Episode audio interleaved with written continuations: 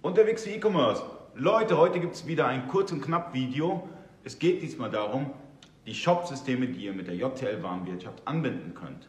Ihr könnt folgende Shop-Systeme anbinden. Shopware 4, Shopware 5, Modified, Oxid E-Sales, Gambio GX2, GX3, WooCommerce und äh, ein Shop-System, was ich so gut wie gar nicht nutze, OpenCard 1 und 2 ähm, das Ganze ist cool, weil letztendlich könnt ihr eure Aufträge, ihr könnt, ihr könnt die Artikel einstellen, sonstiges, ihr könnt die ganze Faktura über JTL dann ähm, umsetzen, wenn ihr diese Shop-Systeme angebunden habt mit der JTL-Warenwirtschaft. Ganz wichtig, bevor ihr diese, diesen, diesen Connector installiert, müsst ihr einen Systemcheck machen. Diesen Systemcheck findet ihr auf der JTL-Software-Seite unter Konnektoren.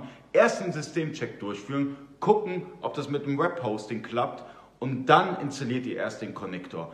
Ihr müsst bei dem Connector höllisch aufpassen, dass ihr euch nicht die Datenbank zerschießt. Ja? Das bedeutet, ab dem Zeitpunkt, wo JTL angebunden ist mit dem Shop-System, ist es wichtig, dass alles über JTL läuft, was Artikelebene, Kategorieebene und Bestellebene geht. Ja? Wenn ihr das weiterhin in den Shop-System macht, kann es, dazu, kann es zu Inkonsistenzen in der Datenbank führen.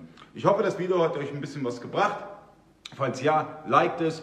Falls nicht, ähm, gibt es Dislike. Nein, macht diesen bösen Smiley dann. Dieses Video wurde nicht bezahlt von JTL. Bis zum nächsten Mal.